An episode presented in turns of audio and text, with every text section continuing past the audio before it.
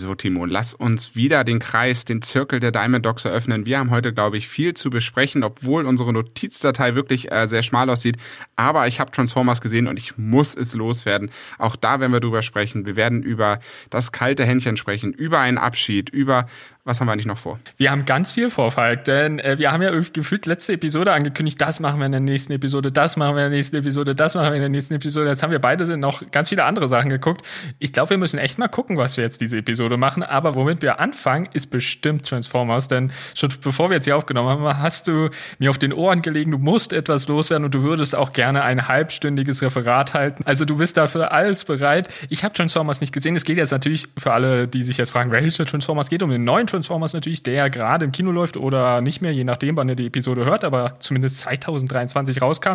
Ich habe keinerlei Ahnung, worum es geht. Ich habe Bumblebee mal gesehen. Den fand ich zugegebenermaßen aber recht süß und irgendwie auch ganz nett. Also der hat mir ganz gut gefallen. Die anderen habe ich auch gesehen, aber ich weiß von den anderen nichts mehr, außer dass irgendwann mal Dinos vorkamen und so. Da bin ich ausgestiegen.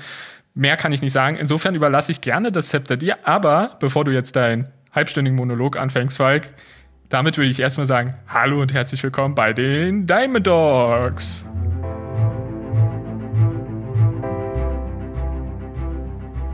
Wuff. So, jetzt haben wir das auch geklärt. wuff, Einmal noch das Wuff, Wuff, Wuff, ja, genau. Ähm, ja, bei den Diamond Dogs, äh, wir wollen heute wieder über ganz äh, viel Kram reden. Ein halbstündiger Vortrag. Ich hoffe, ihr habt euch äh, ganz viel Zeit gelassen, habt das Popcorn rausgeholt, ähm, denn jetzt fange ich an, hier die nächsten äh, zweieinhalb Stunden über Transformers zu reden. Nein, so schlimm wird das nicht. Wir wollen wieder in den 50ern bleiben. Nicht in der Zeit, sondern, also nicht in der Zeit 1950, sondern in den 50ern äh, der Minutenanzahl. Das haben wir bis jetzt immer ganz gut geschafft, Timo. Das stimmt. Ähm, ja. Mir ist sogar aufgefallen, wir haben, glaube ich, eine Vielzahl der Episoden haben genau 54 Minuten. Ich weiß nicht, wie wir das schaffen, aber irgendwie treffen wir immer die 54 Minuten, ist mir aufgefallen. Bis auf einmal, glaube ich. Es kann sein, dass meine Motivation bei Minute 43 stirbt und äh, dann ich das schnell beenden möchte. Das kann durchaus so ein irgendwie Reflex so. sein. Nein, aber ich habe äh, Transformers gesehen. Ich habe mich ja oder ich habe mich nicht drauf gefreut, weil ich es nicht wusste, denn wir waren jetzt irgendwie ein bisschen im Urlaub und ähm, da ist mir das Plakat, irgendwie bin ich über das Plakat fürs neuen Transformers-Film gestolpert und ich dachte so, oh, es gibt einen neuen Transformers-Film. Ja, die Transformers-Filme sind nicht bekannt dafür, Timo, dass du da unfassbar viel Story erlebst. Das ist jetzt keine Überraschung, oder? Nee. Und ähm, ja, ich muss ja ein bisschen nochmal nebenbei gucken, denn ich habe nämlich nochmal geschaut und habe überlegt, so, wann hat eigentlich mein Transformers-Zeitalter angefangen und das war schon 2007, da kam der erste raus und der fünfte, jetzt mal außer vorgelassen von Bumblebee, kam dann mit The Last Night 2017 raus. Und ich kann dir sagen, warum ich die Transformers-Filme mag, äh, denn nicht wegen der Story. Auch eine Überraschung. Denn ich mag das und ich habe das nochmal nachgeguckt, wie das tatsächlich heißt. Es gibt sogar einen eigenen Begriff dafür.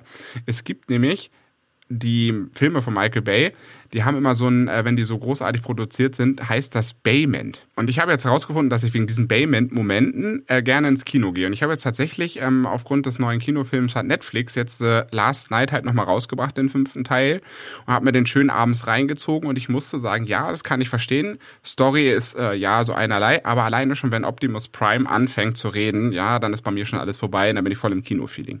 So, und jetzt habe ich mich echt gefreut. Ich dachte so, naja, mit den Dinos, das hat ja irgendwie so ein bisschen angefangen, äh, absurd zu werden, aber irgendwie war es dann doch ganz cool.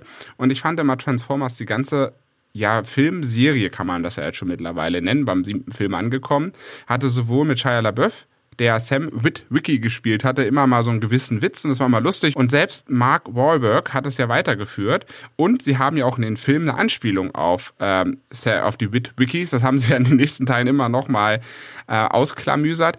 Und dann kam ja Bumblebee und jetzt kam der Film. Und ich musste ehrlicherweise sagen, er hat mich doch enttäuscht.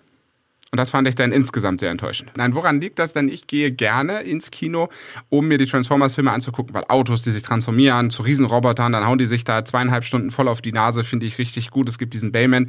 Also gerade der fünfte war ja so bombastisch mit diesen Raumschiffen und die Autos. Und es gab auch wirklich lange Szenen, wo auch die Autos bespielt worden sind.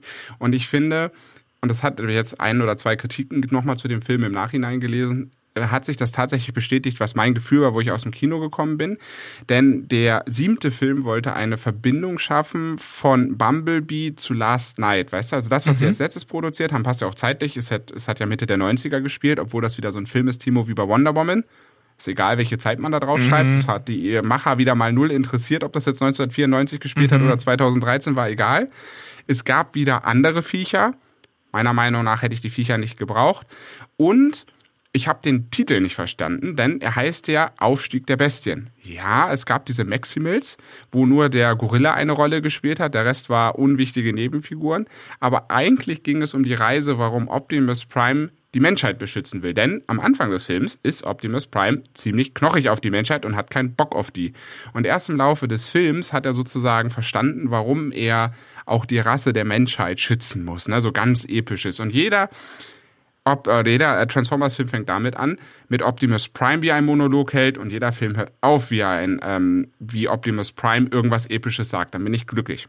Und Aufsteck der Bestien hat es nicht geschafft, mich so abzuholen, denn die Action war zu wenig, und die Story dafür auch und konnte beides nicht gut. Weißt du, wenn beides nicht gut ist, ist es auch irgendwie doof. Entweder die Action ist richtig gut oder die Story ist gut oder man findet eine gute Mischung aus beiden. Aber irgendwie war das alles nicht der Fall. Verstehst du, was ich meine? Das ist so, das ist schwierig. Oh je, ich sehe deine Verzweiflung im Gesicht, Falk. Es macht mich irre. Du hast dir mehr erhofft, aber es ist so wenig bei rumgekommen. So sieht das aus irgendwie. Und dann, und dann, ne, kommt das Ende und es gab zwei Afterscenes sozusagen. Und dann, das Schlimmste, jetzt mal alle weghören. Ihr könnt das wieder überspringen, wenn ihr den Film noch nicht gesehen habt. Wenn ihr ihn nicht sehen wollt, bleibt einfach dran. Ich, ich weiß nicht, wo mein Herz da steht. Kommt das Schlimmste. Jetzt bauen sie in den nächsten Film, es kommt ja jetzt ein nächster, wie ich gelernt habe, noch einer dazu. Mm. Und da machen sie eine, eine Mischung noch mit G.I. Joe, die auch nicht besonders gut war. Okay. Also die Reihe hat mich schon lange verloren. Und ich muss mal so viel sagen, du schaffst es nicht, mich dazu zu motivieren, die Reihe wieder anzugucken. Nein, aber es ist so, ich habe mir die Filme, also wie gesagt, es sind so, so typische Filme, wenn ein guter, also wenn ein Film es schafft, wirklich Action und Michael Bay hat es ja wirklich geschafft, unfassbar. Das hatten wir schon bei Avatar, die Diskussion, weißt du? Wenn ich ins Kino gehe und so richtig weggeknüppelt werde von Action, von sonst wie, und ich sitze da aber nur und denke mir so, oh mein Gott. Ne? Und bei Transformers ging es nie darum, dass es realistisch ist, denn es sind autoverwandelnde Roboter, die sich mit Aliens kloppen. Was ist daran realistisch? Da habe ich nicht mal den Anspruch, realistisch zu sein. Das ist was anderes als Fast and Furious, wo sie mit dem Auto mhm. ins Weltall geflogen sind. Das da haben sie den Anspruch, ein bisschen realistisch zu sein, aber es funktioniert oh. einfach nicht. Da sind wir bei dem nächsten Franchise, was ich irgendwie auf dieser e- Ebene sehe. Aber okay, Fast and Furious. Aber den hattest du jetzt nicht im Kino gesehen, oder? Ich bin ja nicht verrückt. Also ich tue okay. mir viele Dinge an, so wie Transformers, aber Fast and Furious hört das auf, das gucke ich mir irgendwann an. Auch da muss ich sagen, erster und zweiter Teil habe ich noch gesehen, ja. Ähm, auch die wirklich, ich glaube nicht im Kino, aber tatsächlich recht danach und ich bin damit aufgewachsen. Also ich kann mir den zehnten nicht antun, weil dann glaube ich weine ich im Kino. Mhm. Also ich habe bisher auch äh, keinerlei oder wenig Positives gehört über Fast and Furious. Aber ich meine, für dich tut's mir halt immer leid. Und man erhofft sich so einen schönen Kinobesuch, der, der einem Freude bringt, wo man sagt, ach, jetzt will ich mich irgendwie zurückerinnert fühlen an, an bestimmte andere Filme oder an irgendwie so ein Gefühl. Und wenn es dann nicht kommt, wie bei dir jetzt bei Transformers, ist das halt super schade. Und äh, das finde ich halt immer so. Also ich hab's oder anders formuliert, ich hätte jetzt nie was erwartet bei Transformers, aber ähm, wenn man halt natürlich erhofft, dass wenigstens das da ist, was man irgendwie so als Grundfundament sieht und man das jetzt auch nicht bekommt, das ist natürlich schon sehr, sehr schade. Und ich habe ja schon wenig Ansprüche, Timo. Ja, ich habe ja schon weniger Ansprüche. Ich möchte einfach nur, dass sich Roboter zweieinhalb Stunden auf die Nase hauen und es ein paar schöne Autofahrszenen gibt von schönen Autos. Ja, das gibt in auch The Last Night, ne? Wunderschöner äh, Polizei Ford Mustang, richtig geil. In dem jetzigen Film hatten sie einen richtig geilen Nissan Skyline, auch wieder eine Anspielung zu Fast and Furious übrigens. Und der kam irgendwie nur drei Minuten vor. Es gab diese Maximals, eigentlich auch eine coole Idee. Die haben aber gar keine richtige Rolle gespielt. Wenn ich noch mhm. überlege, zu Last Night, die Dinos haben ja dann in dem fünften Teil sozusagen ja irgendwie Kinder bekommen. Frag mich bitte nicht, wie das funktioniert, aber die hatten dann so kleine Mini-Dinos und die waren irgendwie cool. Und dieser ganze Wiki-Clan und auch, dass das total hier mit, ähm, wie heißt der Typ Schwert im... Ich weiß es nicht. Nein, hier das Schwert und das Felsen, so, wo man das rausziehen muss. Ja, genau. Das haben sie ja auch mit Robotern gemischt. Das ist völlig absurd. Aber ich bin nicht aus dem Kino gegangen und habe mir gedacht, so ist absurd, sondern sie haben sich zum Schluss einfach nur auf die Nase gehauen. Die komplette Stunde gefühlt lang. Und dann bin ich rausgegangen und habe gesagt, so, die haben mir so geile Action gezeigt. Hat für mich gereicht. Ich muss dabei nicht denken. Es geht einfach nur drum, es ballern sich Riesenroboter kaputt reicht. Das hat der neue Film tatsächlich nicht erfüllt. Und ähm, damit finde ich auch einen fließenden Übergang, damit wir jetzt nicht die nächsten 20 Minuten tatsächlich über Transformers reden. Ähm, Abschließendes Fazit, da gibt es gleich die Überleitung zu dem nächsten Film, äh, der mich auch noch nicht ganz hundertprozentig glücklich gemacht hat, obwohl da Themen hängen geblieben sind, die gut waren. Ähm, Transformers hatte immer so einen gewissen Witz und so ein bisschen Charme und viel Action. Mhm. Und jetzt haben sie es versucht, das so, so rüber zu transportieren in den neuen. Sie haben zwar mit diesen Hip-Hop und so weiter ganz coole Sachen gefunden. Es gab auch ein paar coole Szenen, aber insgesamt hat es nicht gereicht, um mich begeistert aus dem Kino sehen zu lassen, selbst mit meinem niedrigen Anspruch. Hm. Das ist wirklich, wirklich schade und ich bin gespannt, wie deine Überleitung aussieht, Falk. Ich habe eine Vermutung, wohin es geht, also zu welchem Film, aber ich bin gespannt. Wir müssen zu dem nächsten Film kommen, denn ich habe schon in der vorigen Episode die ganze Zeit darüber gequatscht und dann haben wir zum Schluss nicht drüber geredet, weil uns die Zeit ausgegangen ist. Also auch das eher peinlich. Ähm, aber jetzt kommen wir dazu, denn es geht um die Guardians of the Galaxy. Das war meine mhm. Überleitung, war wunderschön, oder? Naja. Ähm, naja.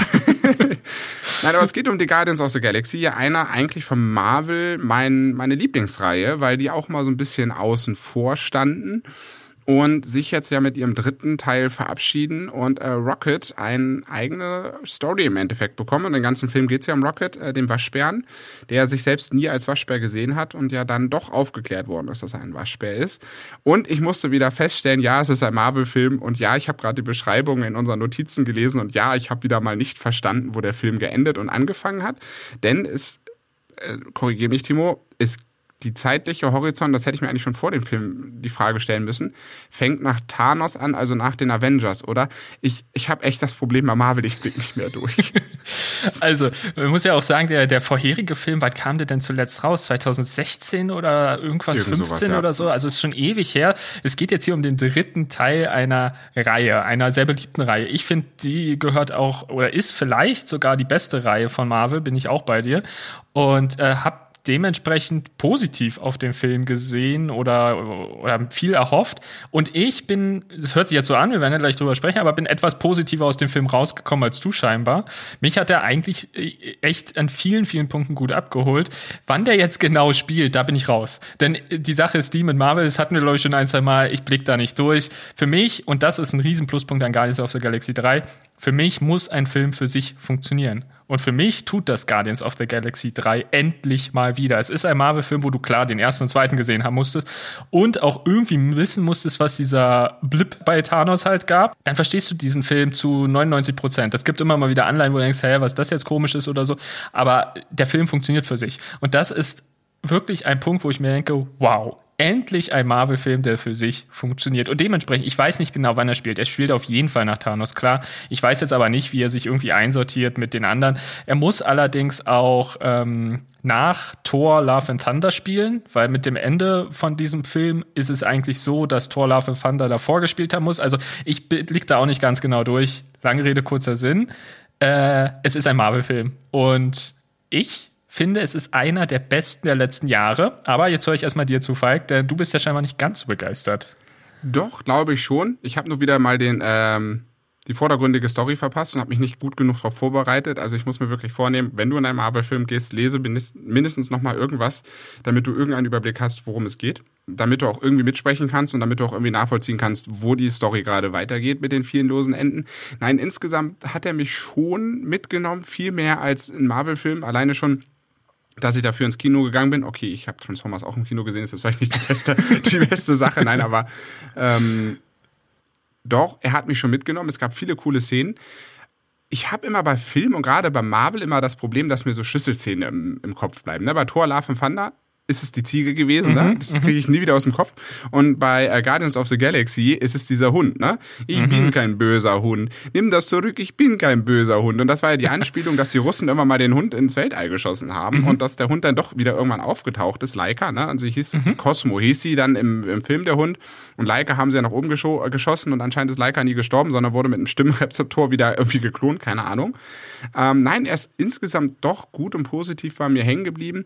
Und man hat ja schon gemerkt, das war ja die Abschiedstournee und äh, James Gunn, äh, der das ja produziert und glaube ich auch Regie geführt hat, ne? Ähm, ja. hat das ja auch so auch schon so inszeniert, dass sich alles verabschiedet und also die die Story war ja auch echt herzzerreißend, die da ähm, mit Rocket dann erzählt worden ist, wo er eigentlich herkommt. Es waren viele schöne Bilder dabei und er ist schon positiv hängen geblieben. Nur ich habe halt immer das Problem, wenn ich den wenn ich die Hauptstory irgendwo verpasse und den Faden nicht wiederfinde, dass er mich dann nicht mal ganz bis zum Schluss abholt. Das ist aber so ein bisschen mein Problem und dann bleiben halt nur die Ziegen im Hängen und halt der Hund. Was soll ich machen?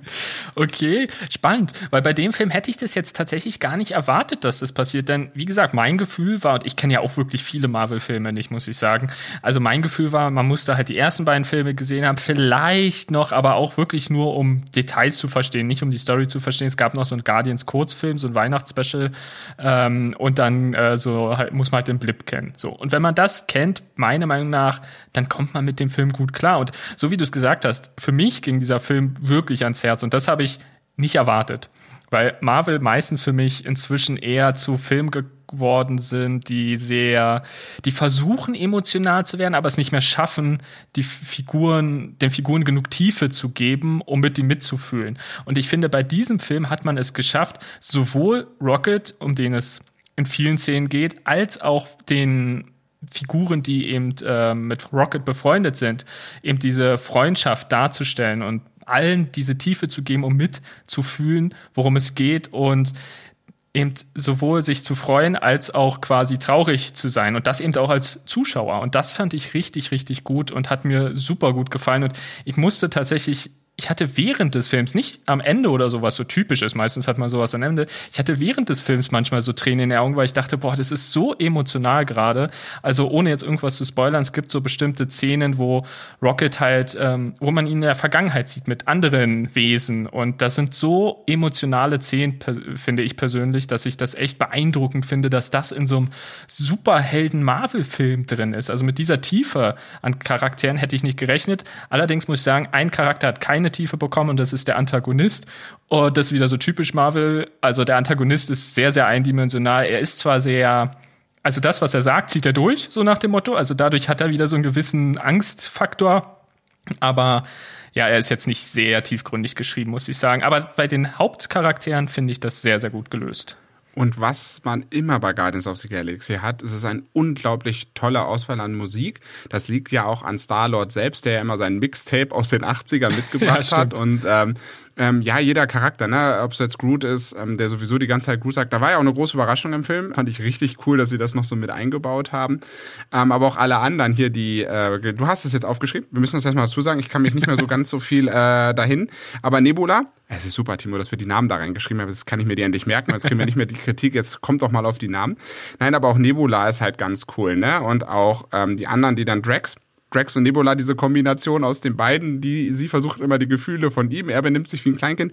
Also ja. sie haben das sehr gut geschafft, über die Zeit die Charaktere schön rauszuarbeiten und sie waren halt immer so was Besonderes in diesem Marvel-Universum. Mhm, mhm, und das in der Kombination mit der Musik und jetzt auf der Abschiedstournee. Ich fand ja ehrlich, diese, diese Welt, wo sie da eingebrochen sind, was da alles aus Fleisch bestand, das fand ich ja nicht so besonders lecker. Das hat mich immer so ein bisschen, es gab so ein bisschen, boah. Aber ja, ich stimme dazu, der Antagonist ist halt wirklich wieder sehr einseitig und der ist wirklich nur böse und du kriegst überhaupt gar keine Beziehung zu dem, weil, ja, ob der jetzt da ist oder nicht. Aber insgesamt, ich glaube, doch schon wirklich positiv. Und James Gunn hat ja extra dafür nochmal Marvel sozusagen das gemacht. Der ist doch jetzt bei DC mittlerweile, oder? Richtig, richtig. Der ist jetzt der Chef mehr oder weniger vom DC-Universum. Und äh, das ist jetzt quasi sein letzter Marvel-Film, voraussichtlich. Man weiß ja nie, was in der Zukunft passiert, aber so stand heute. Und ähm, was ich auch betonen möchte, ist, äh, bei Marvel ist, sind wir in den letzten Jahren häufig sehr schlechtes CGI gewohnt. Sehr, sehr schlecht. Und wenn man hier bedenkt, dass einige der Hauptcharaktere wie Groot oder eben auch Rocket und auch andere, die hier in diesem Film eingeführt werden, wo wir jetzt nicht spoilern wollen, welche das sind, überhaupt nicht existieren, also diese gibt es nicht. Das bedeutet, sie sind zu 100% animiert, aber die sehen so gut aus. Und da muss ich schon sagen, also das ist wirklich Marvel Top Notch an der Stelle. Und ich war echt beeindruckt von dem Film. Er lässt mich halt in der Geschichte an der einen oder anderen Stelle doch mal wieder liegen, so dass es jetzt keine 10 von 10 oder sowas für mich ist. Aber es ist auf jeden Fall ein sehr empfehlenswerter Film. Und ich finde zumindest auf jeden Fall einer der besten von Marvel, ist meine persönliche Meinung, weil mein letzter Film, der mich richtig weggehauen hat, war Spider-Man No Way Home. Aber da gibt es einen Punkt, der einen gigantischen Unterschied macht. Spider-Man No Way Home setzt zu 99 Prozent auf Nostalgie. Und daher funktioniert dieser Film. Und wenn du die ehemaligen Spider-Man-Filme mochtest, dann ist das auch was für dich. Aber hier ist das eben ein Film, der als Film für sich funktioniert. Und das finde ich so großartig, dass Marvel das endlich sich mal wieder getraut hat. Vielleicht auch jetzt zum letzten Mal, weil äh, Guardians of the Galaxy war immer so ein bisschen so ein Alleinstellungspferd. Und eigentlich wollte James Gunn ja zum Beispiel auch nicht, dass die Guardians bei Thor vorkommen. Und dann wurden die da ja relativ schnell auch wieder rausgeschrieben, weshalb die da nur so kurz vorkommen im Film. Der wollte die ja immer so als alleinstehendes Ding haben. Und das finde ich halt auch so schön an den Guardians, dass du nicht 3000 Filme vorher geguckt haben musst, 2000 Disney Plus Serien und so weiter und so fort. Deshalb Wer Action mag, wer auch Filme mag, die irgendwie schon ans Herz gehen und wer mal einen Superheldenfilm sehen möchte, der deutlich besser ist als die vergangenen Marvel-Filme, also meiner Meinung nach Guardians of the Galaxy Volume 3 auf jeden Fall eine große Empfehlung. Definitiv, auch von meiner Seite. Ich habe jetzt gerade schon überlegt, ich glaube, ich werde mir die Guardians of the Galaxy Filme irgendwie eins bis drei nochmal äh, in Ruhe reinziehen und nochmal ein bisschen lesen, um was es dann wirklich geht. Und ich glaube, beim zweiten Mal wird er mich dann auch tatsächlich abholen. Aber auch der Cast, ne? Also Chris Pratt, der spielt, oder Zoe Salandana heißt sie ja, glaube ich, ähm, die, die machen auch einfach einen richtig guten Job und der ganze Cast macht einen guten Job und die, man merkt auch, die haben sehr viel Spaß zusammen und das ist immer wieder, ist so ein bisschen dieses Alt-Marvel-Feeling, ne? Ja. Marvel nimmt sich an der einen oder anderen Stelle nicht zu ernst, da gibt's halt den einen oder anderen äh, Zwinker mal, auch auf Selbstkritik gesehen. Und ähm, das macht tatsächlich sehr viel Spaß zu schauen. Und ich glaube, da hat James Gunn halt wirklich einen, einen, sehr, sehr guten Job abgeliefert. Deswegen kann es wahrscheinlich sein, dass DC vielleicht in Zukunft sogar ein bisschen besser wird als Marvel. Bei Marvel habe ich ja mittlerweile jegliche Hoffnung aufgegeben. Vor allen Dingen, weil ich jetzt auch gehört hatte, dass Marvel jetzt auch anfängt oder Disney an sich anfängt, ähm, auch ein bisschen zu sparen, weil sie mit, mittlerweile mitkriegen, dass das alles nicht mehr ganz so richtig gut funktioniert und auch äh, Streaming nicht mehr ganz so gut funktioniert, wie sie sich das alles mal erhofft hatten.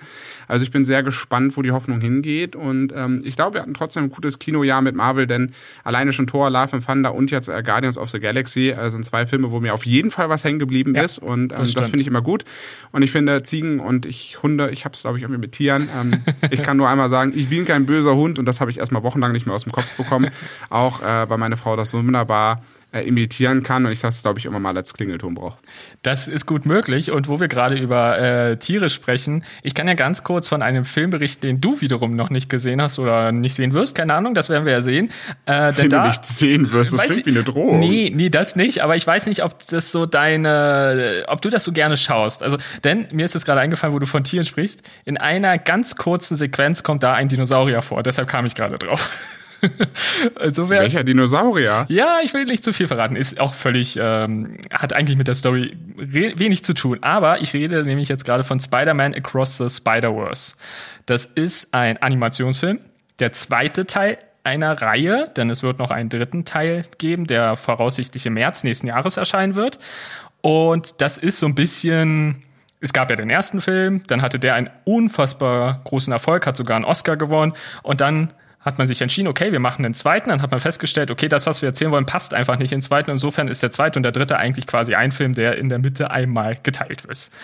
So, und du äh, machst gerade so einen nachdenklichen äh, Ausdruck, Falk, was willst du sagen? Ich habe mich gerade gefragt, wie viel Spider-Man-Verfilmungen gibt es mittlerweile? Oh, das ist eine gute Frage. Ich weiß nicht, woran es liegt, aber hat man Spider-Man ja so ins Herz geschlossen, dass er jedes Jahr in einer anderen Form einen Film bekommt? Irgendwie scheint das ja so Mode zu sein, dass es immer wieder und wieder und wieder aufgenommen wird. Deswegen bin ich bei diesen Filmen immer ein bisschen skeptisch, weil ich denke so, die Story ist doch jetzt schon mittlerweile erzählt und wieder erzählt und nochmal erzählt. Und dann hat man gesagt, okay, man möchte es nochmal machen und jetzt als Anime hat oder als Zeichentrick oder wie würdest du es bezeichnen? Spannende Frage, denn da kommen so viele verschiedene Animationsstile vor. Auch Anime kommt da drin vor. Auch Zeichentrick kommt da drin vor. 2D kommt da drin vor. 3D kommt da drin vor. Reingezeichnet kommt da drin vor. Es kommt alles darin vor. Deine Frage kann ich nicht ganz beantworten. Ich weiß auf jeden Fall von drei, äh, drei Spider-Man-Reihen. Den mit Andrew Garfield, Tobey Maguire und halt mit Tom Holland, die drei bekannten Reihen. Dann gibt's aber auf jeden Fall, gab's ja früher noch diese Zeichentrickserie, die habe ich aber nicht geguckt.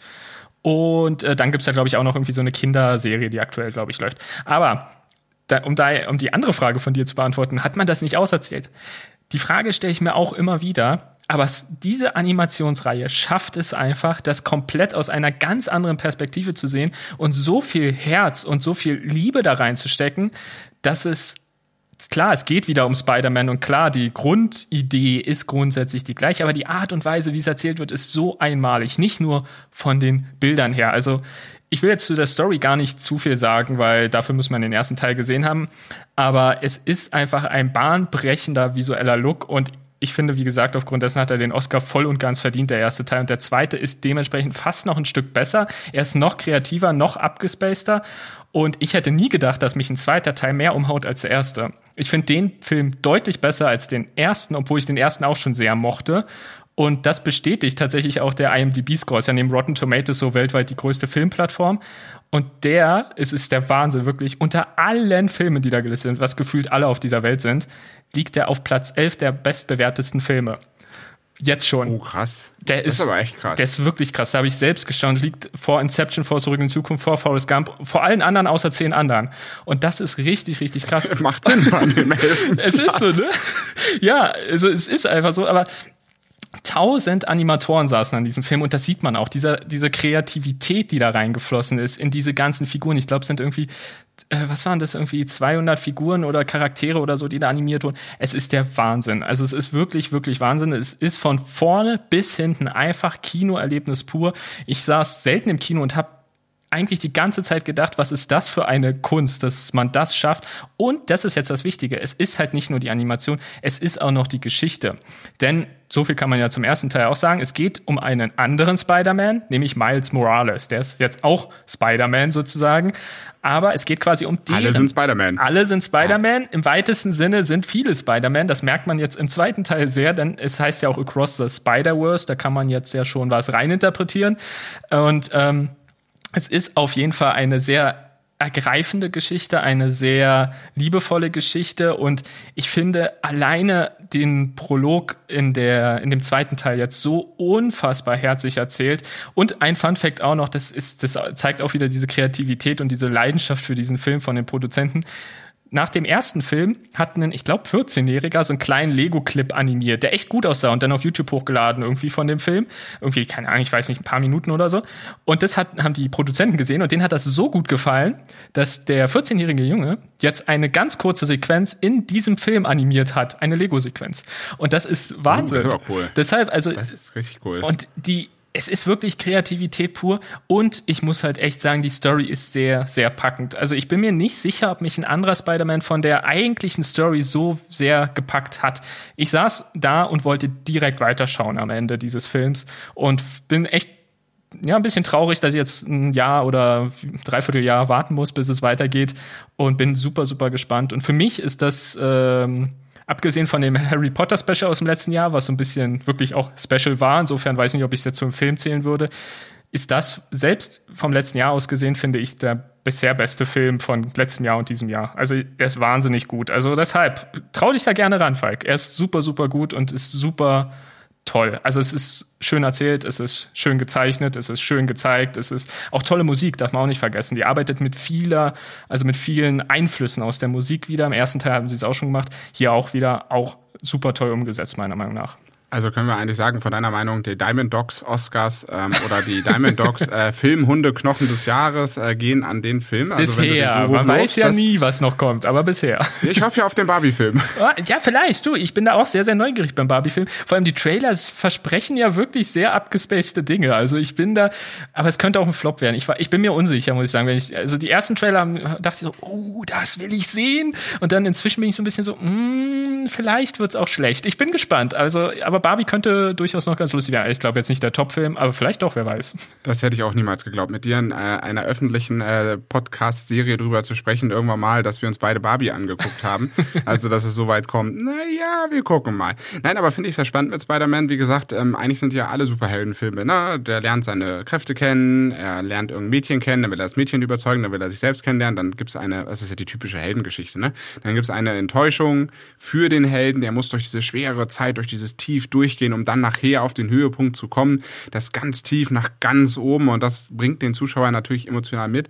Und ich finde immer, diese Story ist jetzt gerade durch die Marvel-Ära, die durch die wir jetzt gegangen sind, natürlich schon ganz schön heftig abgelutscht. Deswegen bin ich sehr gespannt und werde mir ihn auf jeden Fall angucken, den Film, ähm, um nachvollziehen zu können, was du sagst und damit wir vielleicht auch nochmal an dieser Stelle ein bisschen tiefer drüber diskutieren können. Denn äh, wir hatten ja irgendwie so eine Kinowoche, das hatten wir ja gestern ähm, irgendwie mal zwischendurch beim Schreiben festgestellt. Wir haben derzeit äh, Filme, die wir aneinander vorbeigucken. Du guckst Sachen, die ich nicht gucke und ich gucke wieder Sachen, die du noch nicht gesehen hast. Deswegen sind wir ein bisschen aufeinander, noch nicht so in Diskussionsrunde, aber ich finde es spannend, ja auch mal ein paar Tipps auszutauschen ja. und nicht alles gesehen zu haben. Denn ich habe gestern, auch da machen wir jetzt mal einen kleines, auch, auch das steht nicht in unseren Notizen, da machen vielleicht einen kleinen Lenker. Uh. Ich habe gestern den neuen Mario-Film gesehen und ich musste sehr schmunzeln. Auch der ist animationstechnisch äh, super umgesetzt. Der ist ja von den Minions, ne? Das ist ja Illumination, ja. die das mitproduziert haben und äh, der ist von haben. den Minions. Der ist von den Minions. Es kommt am Anfang ein Minion vor eine Mario Kart. Also die Anspielung fand ich okay, schon sehr cool. Nicht schlecht. Und ähm, ja, es ist halt ein absoluter äh, Film, also ein Film wirklich für Nintendo-Fans, Film, ein Film, der eigentlich auch nur für die Zielgruppe geschaffen worden ist, ne? Weil es gibt da so unfassbar viele Anspielungen. Ich habe gestern auch auf dem Sofa gemerkt, meine Frau ist wesentlich tiefer in dieser Nintendo-Ära drin und auch in diesen ganzen Spielen, weil sie sagt, guck mal, das kommt aus dem Spiel, das kommt aus dem Spiel, das kommt aus dem Spiel. Und ich so, ah, keine Ahnung, ich musst du nicht fragen. Aber er ist unfassbar schön animiert und was ich an dem Film schön finde, ist der Antagonist, was ja Bowser ist, kennt ja jeder aus den mhm. Nintendo-Spielen. Und ich finde den einfach super. Der hat, der hat als Antagonist eine bestimmte Tiefe bekommen.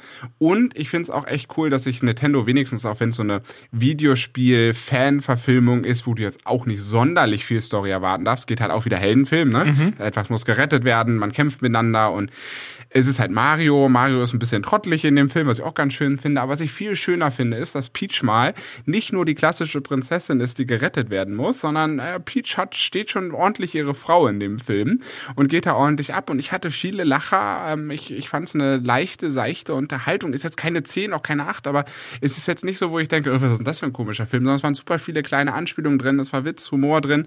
Und da der Bösewicht im Endeffekt, der war so schön, wie er dann singt und einfach von der Hochzeit von Peach träumt und ja, war eine sehr, sehr schöne Unterhaltung. Ich habe ihn tatsächlich auch auf Englisch gesehen. Man konnte ihn mhm. sehr, sehr gut auf Englisch sehen. Das sind ja bei Kinderfilmen meistens immer so. Da reicht auch mein Englisch für aus, dass ich das verstehe, um was es geht. Und ich muss auch sagen, die Animationen sind schon echt krass. Also wirklich schon gut hergestellt. Da merkt man, Illumination hat ganz bisschen Erfahrung mit Animationsfilmen. Aber nur so ein ganz bisschen. nee, ich, Aber nur so ein ganz bisschen. Also ich finde Illumination auch absolut super und äh, ich habe auch tatsächlich relativ lange überlegt, ob ich mir den im Kino anschaue.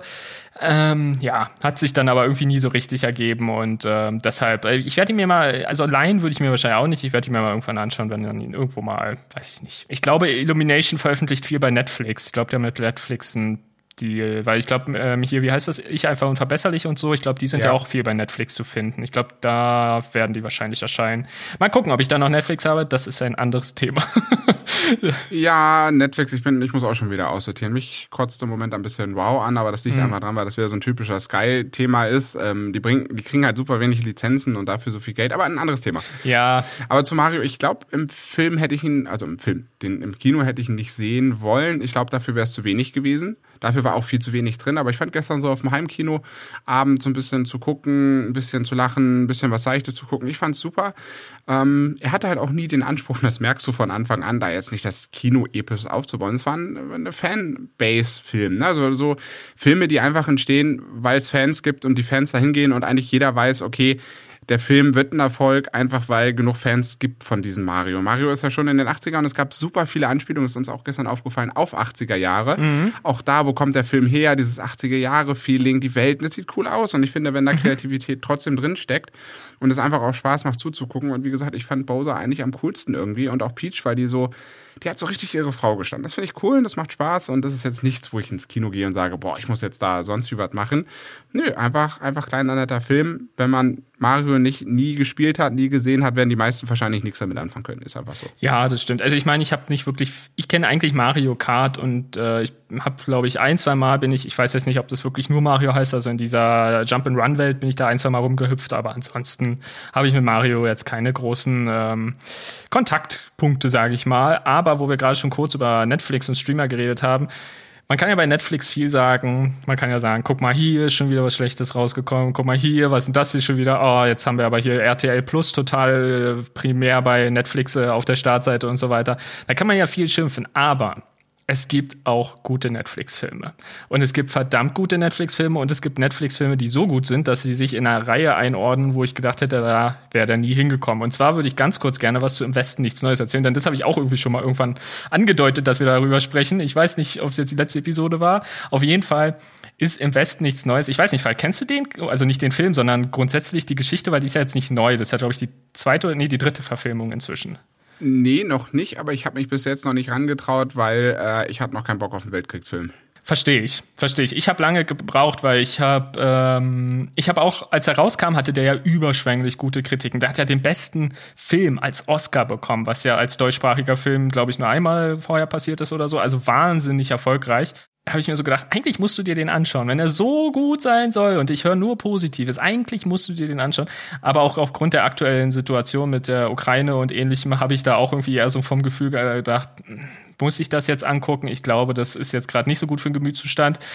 Irgendwann habe ich dann gesagt, okay, welche Filme wollte ich denn eigentlich immer mal bei Netflix schauen? Und dieser Film gehört eben dazu. Und ich habe ihn mir angeschaut und er ist einer, also wie gesagt, über Kriegsfilme weiß ich, kann man streiten, ob man die jetzt mag oder nicht, aber im Bereich der Kriegsfilme ist es einer der mit Abstand besten Filme überhaupt. Er ist absolut genial umgesetzt. Und grundsätzlich, um vielleicht mal ein bisschen alle Leute abzuholen, die die Geschichte noch nicht kennen, geht es um ja, so wie ich. So wie du zum Beispiel, Falk, genau. Es geht um Teenager oder junge Erwachsene, Teenager vielleicht jetzt nicht unbedingt, also junge Erwachsene während des Ersten Weltkrieges. Und die melden sich freiwillig, äh, um in der deutschen Armee ähm, zu kämpfen, werden dann tatsächlich an die, ähm, ja, an die Front in Frankreich geschickt und merken dann sehr schnell, dass dieser Enthusiasmus, diese Freude an die Front zu ziehen, mehr oder weniger innerhalb von Minuten, Stunden äh, verpufft an der Front und teilweise einige äh, so es ihnen so schlecht geht, dass sie sofort wieder zurück wollen, was völlig nachvollziehbar ist. Und ähm, dann geht es im Grunde primär um Paul Bäumer, denn das Ganze basiert, das muss man ja auch sagen, basiert auf einem Buch, auf einem Roman, das ist die dritte Verfilmung, jetzt halt erstmalig tatsächlich aus Deutschland verfilmt. Und wir begleiten Paul Bäumer auf seiner, ja, wie soll man sagen, auf seiner Erfahrung durch diesen Krieg, was er mitmacht, wo er lang geht, was seine Stationen quasi sind, wie er sich entscheidet, wie er und seine Kameraden sich verändern und äh, einige davon dann zum Schluss oder auch währenddessen schon gar nicht mehr leben. Und es ist Wahnsinn, wie dieser Film es schafft, mit Musik, Bildern und äh, Emotionen umzugehen. Alleine die Eröffnungsszene kommt, soweit ich mich erinnere, ohne ein Wort aus und setzt sofort alle Maßstäbe für den Film, denn das ist jetzt kein großer Spoiler, die Eröffnungsszene geht nur darum, dass man sieht, Kleidung wird eingesammelt, wird wieder restauriert quasi, hübsch gemacht und an neue Rekruten ausgeteilt. Und diese die Art der Inszenierung, wie wie quasi mit dem Leben umgegangen wird in dem Weltkrieg, ist wahnsinnig erschreckend und gleichzeitig unfassbar ergreifend umgesetzt. Und das ist nur die Eröffnungsszene.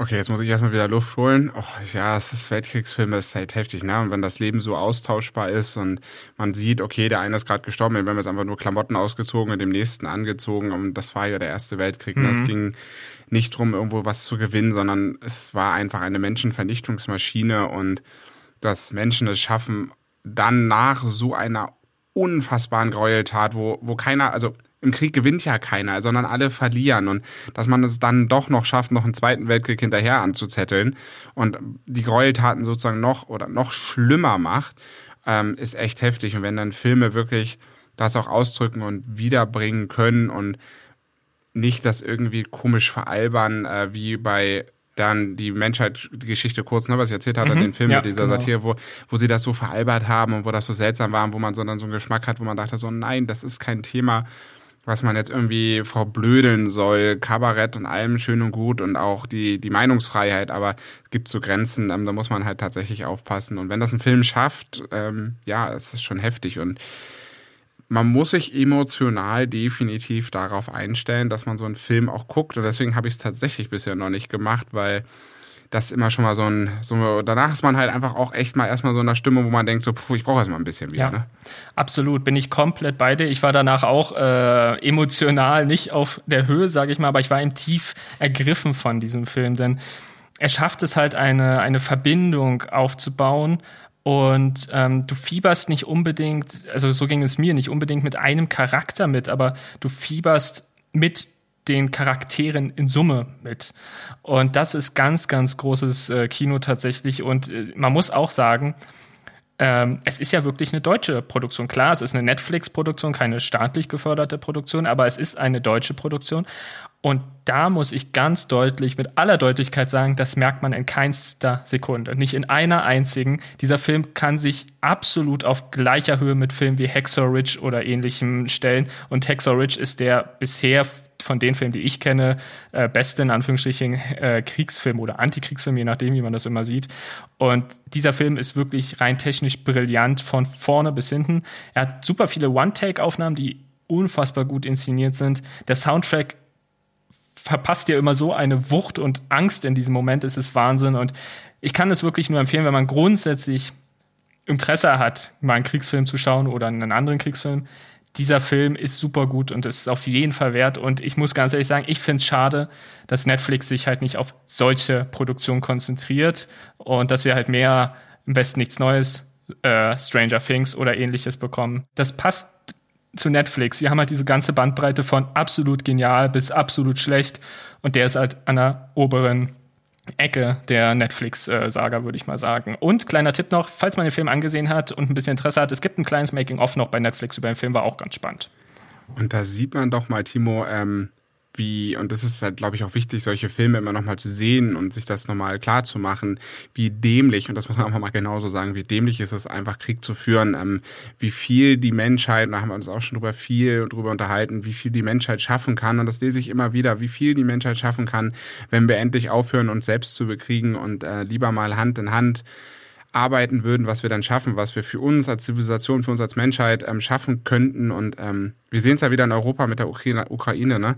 ähm, wie viel Leid da ausgelöst wird. Und es hört einfach nicht auf, Krieg zu führen. Überall auf der Welt wird Krieg geführt. Und ähm, da kann man doch eigentlich nur überzeugter äh, Friedensfreund sozusagen sein, ne, der dann sagt, okay, Leute, lasst uns doch lieber schauen, äh, wie wir uns selbst ähm, auf diesem Planeten wunderbar entwickeln können. Auch wenn das ein sehr großer, abstrakter Gedanke ist, aber ich finde es immer noch sehr schön, ähm, dass die Menschheit immer mal in die Sterne möchte und wir vielleicht in den Sternen eine neue Zukunft aufbauen, ohne uns gegenseitig abzuschlachten. Das wäre doch etwas mal, wo man sagen kann, das wäre doch mal ein Ziel, was wir als jeder Einzelne in der Gesamtheit tragen können, oder? Ja. Und deswegen ist es, glaube ich, immer wichtig, immer, immer, oder es ist immer wichtig, dass an solche Gräueltaten erinnert wird, dass wir als nächste, übernächste Generation, unsere Kinder, unsere Enkelkinder, unsere Urenkelkinder vielleicht irgendwann das mal so tragen, dass sie den Frieden im Herzen tragen und nicht nur den Hass auf andere. Und ich glaube, das ist immer wieder wichtig, dass es da gute Filme gibt, die einem emotional berühren, denn ich glaube, nur dann ändert sich etwas. Das ist so. Ja, genau. Und jetzt habe ich die Schwierigkeiten, einen Übergang zu finden und ich überlege schon die ganze Zeit, wie wir das machen. Wir sind ja jetzt bei Netflix und ähm, wir machen mal ganz kurz einen gedanklichen Cut. Wir gehen zu Netflix weiter und wir bleiben in der oberen Ecke, glaube ich, bei Netflix. Wir haben zwei obere Ecken mitgebracht. Ich glaube, für eine haben wir heute nur noch äh, ausreichend Zeit und ich würde diese Zeit gerne für Wednesday verwenden wollen, Timo, denn Arcane nehmen wir das nächste Mal mit. Ähm, ich will noch mal ein, zwei Sachen, die ich jetzt noch nicht im Vorhinein geschafft habe, noch mal recherchieren. Und äh, lass uns doch gerne mal über Wednesday sprechen, mhm. denn einer der größeren Überraschungen, es gibt, geht um die Adams Family.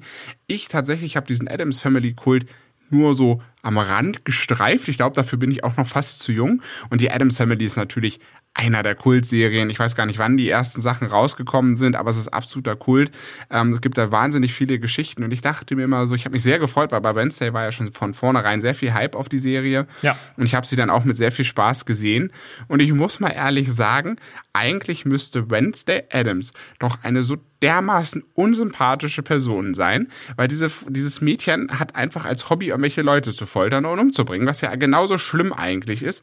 Aber sie ist trotzdem und das schafft die Serie super sympathisch, weil diese Fassade, die sie hat, immer wieder bröckelt und die eigentliche Wednesday darunter zum Vorschein kommt. Aber nur so, nur so ein, na, man guckt so durch so ein, so ein Schlüsselloch im Endeffekt und sie macht das, die Tür auch immer wieder zu und versperrt das. Und man erlebt diese Entwicklung von dieser völlig gestörten Wednesday hin zu einem Menschen mit Sozialkontakten wenigstens rudimentär.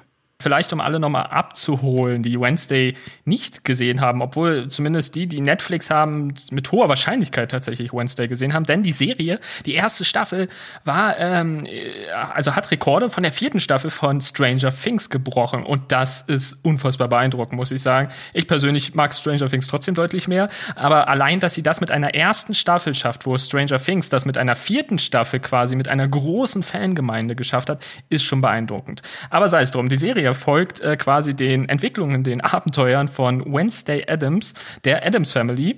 Und äh, sie ist auf, ja, oder nicht auf dem Weg, sie ist jetzt auf der Nevermore Academy, ist wie so eine Art Schule quasi. Hat auch äh, irgendwie schon durchaus viele Parallelen zu Hogwarts, muss man ganz ehrlich mal sagen. Es gibt auch äh, so eine Art Häuser und so weiter. Also es ist ganz spannend. Da sind in allgemein in der Serie sind relativ viele Parallelen zu äh, dem Harry Potter-Universum drin, was es für mich, glaube ich, auch so ein bisschen sympathischer gemacht hat. Aber auf jeden Fall besucht sie eben diese Schule und trifft dort auf ganz viele unterschiedliche Figuren, äh, Wesen, wenn man so möchte, und ähm, wird dann plötzlich ähm, ja das Opfer eines ähm, ja, Attentats mehr oder weniger, versucht dann selbst einen Mord aufzuklären und wir folgen ähm, ja Wednesday quasi äh, auf dieser Strecke und, äh, und auf dieser Entwicklung. Und das finde ich auch so, wie du sagst, sehr, sehr spannend, weil für mich das ist ja jetzt bekannt, in der Adams Family gibt es bestimmte Charaktere und ein bekannter Charakter ist ja im Englischen Thing, im Deutschen das eiskalte Händchen.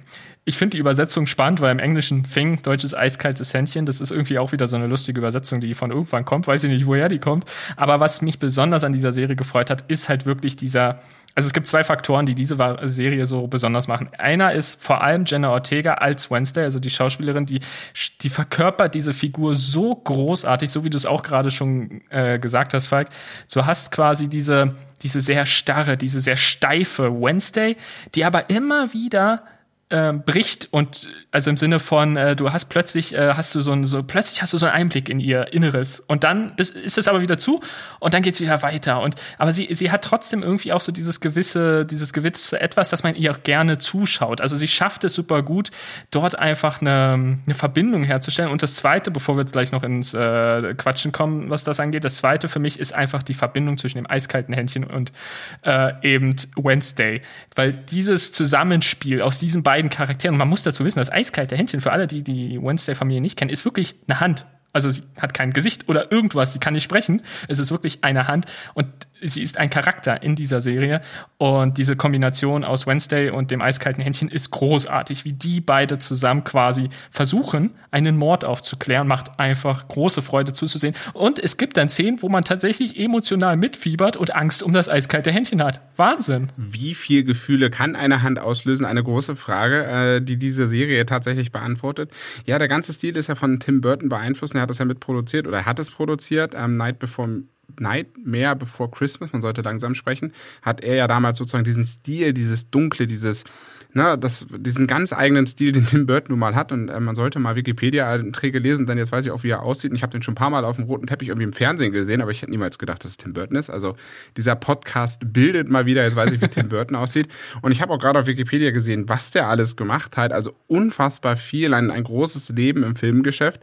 Und Tim Burton hat Wednesday mitgeprägt. Und ja, dieses eiskalte Händchen, aber auch das eiskalte Händchen im Zusammenspiel mit ihren Freunden und ihrer Zimmergenossin, die sie da hat, oder ihrer WG-Mitbewohnerin, ähm, wie die sich auch alle kümmern und wie auch das eiskalte Händchen von dem Rest des der Freundschaftskollege ja mhm. oder von den Freunden so aufgenommen wird mhm. von ihr und eine Hand, einfach nur eine schlichte Hand, eine so große Rolle spielen kann und dass man einer Hand einen Charakter gibt, also da muss ich wirklich mal sagen, Chapeau. Ja. Ich hätte nicht gewusst, ja. wie man einer Hand einen Charakter gibt. Aber es ist wirklich, du fieberst wirklich mit dem eiskalten Händchen jedes Mal mit und du verstehst es und der agiert und das ist also super schön. Aber ich finde auch die Entwicklung von Wednesday an sich super schön und sie haben auch nicht versucht, sie jetzt im Laufe dieser ersten Staffel irgendwie so komplett umzumodeln. Klar, du merkst eine Veränderung. Ich glaube, das ist auch wichtig, weil wenn sie nur dieses sture, was sie am Anfang hätte, das wäre auch irgendwie komisch gekommen. Mhm. Aber diese Entwicklung mitzusehen, dass sie so ein bisschen normaler wird, wirklich normaler, wobei man normal immer noch nicht sagen kann und behaupten kann. Ich würde eher sagen, sie wird ein bisschen sozial oder ein bisschen anpassungsfähiger. Aber bei der Familie, was soll man halt machen, ne? ja, die Adams Family war schon immer eine schrullige Familie. Sehr spannend ist ja auch, dass die... Schrullig trifft's, glaube ich, nicht. ja, man kann es jetzt definieren, wie man möchte. Muss allerdings sagen, dass die Serie, so sehr sie mich tatsächlich an vielen Stellen begeistert hat, dann doch gerade zum Ende verloren hat. Weil gerade, ich glaube, es war wirklich primär die letzte Episode, da habe ich mir schon gedacht, boah, das ist jetzt echt ein sehr abgedrehtes Ende. Also ich fand dann zwar eine Szene, wo dann viele Schülerinnen auf ähm, einen anderen Charakter getroffen sind, ohne jetzt irgendwas spoilern zu wollen, fand ich sehr emotional, aber dennoch war es so, dass ich tatsächlich ähm, in einer gewissen Gruft, sage ich mal, findet da, äh, findet da Dinge statt, wo ich dachte, oh, das ist jetzt aber wirklich sehr abgedreht. Also da hat sie mich dann verloren. Äh, das fand ich ein bisschen schade, aber zusammenfassend fand ich es eine sehr gelungene Serie. Äh, eine Serie, die für Netflix wirklich gut ist und wie eben schon gesagt, es gibt bei Netflix an, die sind sehr gut, es gibt welche, die sind nicht so gut und die würde ich auf jeden Fall im oberen Bereich mit ansiedeln. Sie ist sehr empfehlenswert. Spannend auf jeden Fall. Sie ist aber auch echt witzig und hat auch tolle Schauspielerinnen und interessante Charaktere und ich muss sagen, ich vergesse mal ihren Namen, aber gut, dass wir es aufgeschrieben haben. Gwendolyn Christie, die, die die Schule leitet, hat hier mal eine Rolle gefunden, die wahnsinnig gut ist. Ich finde sie fast besser als in Game of Thrones, muss ich sagen. Ich finde, hier passt sie besser rein in die Rolle. Wie gesagt, wie ein interessanter Cast, super gespielt. Und Timo, wir können die Theorie am Anfang der Episode bestätigen. Ähm, unserer bisschen Schnitt und so haben wir ein paar Minuten immer mehr draufstehen. Aber es ist genauso, wie ich es vermutet hatte. So bei Minute 52, 53 des Filmtimers fängt meine Motivation an zu bröckeln. Wir haben da meistens immer schon sehr viel über, und heute haben wir, oder in dieser Episode haben wir wahnsinnig viel über ganz viele verschiedene Sachen gesprochen. Interessant ist davon, dass wir davon nur zwei in unseren Notizen hatten, die wir tatsächlich auch besprochen haben. Und den Rest haben wir heute irgendwie durchimprovisiert. Ähm, ja, aber Wednesday, wie gesagt, tolle Empfehlung, äh, schöne Serie, sehr düster. Und ich stimme dir zu, das Ende ist tatsächlich so, wo man denkt, oh, what, was ist denn jetzt los? Ähm, ist es ein bisschen viel. Und äh, ja, man hätte auch durchaus vielleicht an der einen oder anderen Stelle einen anderen Kniff finden können, um das Ende ein bisschen normaler zu gestalten und nicht ganz abgedreht zu haben. Aber für Netflix ist es ein toller Erfolg. Ähm, als Zuschauer ist es ein toller Erfolg, weil man auch gerne die Serie guckt und ich freue mich sehr darauf, dass die zweite Staffel kommt. Das dauert ja noch ein bisschen, aber ich denke, mit Wednesday hat sich auf jeden Fall Netflix was Gutes getan. Und auch da wieder, Timo, ich glaube, das ist immer für Netflix ja auch schwierig rauszufinden, weil die Adams Family ist schon irgendwie was Altes. Es gibt nicht mehr viel Fanbase. Das ist so auch, glaube ich, eine speziellere Story, obwohl die Story an sich, wenn man sie mal auf den Kern analysiert, doch wieder sehr klassisch ist. Es gibt einen Charakter, es gibt auch wieder so eine Art kleine Heldengeschichte, es spielt einer Schule, also sind schon ein paar Rezepte drin, die eigentlich immer ganz gut funktionieren. Aber trotzdem hat Netflix immer so das Thema funktioniert nochmal so ein Revival auf sowas Alten. Und es hat mhm. funktioniert, aber ich glaube, es hätte auch durchaus sein können, dass das in die Hose geht. Und ich glaube, dass es nicht in die Hose gegangen ist, hat einerseits Tim Burton zu verantworten und ganz ehrlich, da bin ich ganz bei dir, auch Jenna Ortega, weil nur sie verkörpert das so herrlich. Ja. Und als runder Abschluss, dass man sich wohlfühlt in der Serie, gibt's einfach noch ein tolles Händchen, äh, was einfach viel Charakter bekommen hat. Und da hat Tim Burton, glaube ich, viel, viel gemacht, um das wirklich zu inszenieren. Und damit kann ich nur sagen, wir haben, glaube ich, sehr, sehr viel in dieser Folge besprochen. Aber Falk, bevor wir jetzt ganz schließen, ich muss es loswerden, wir haben ja noch ein, zwei Minuten streng genommen.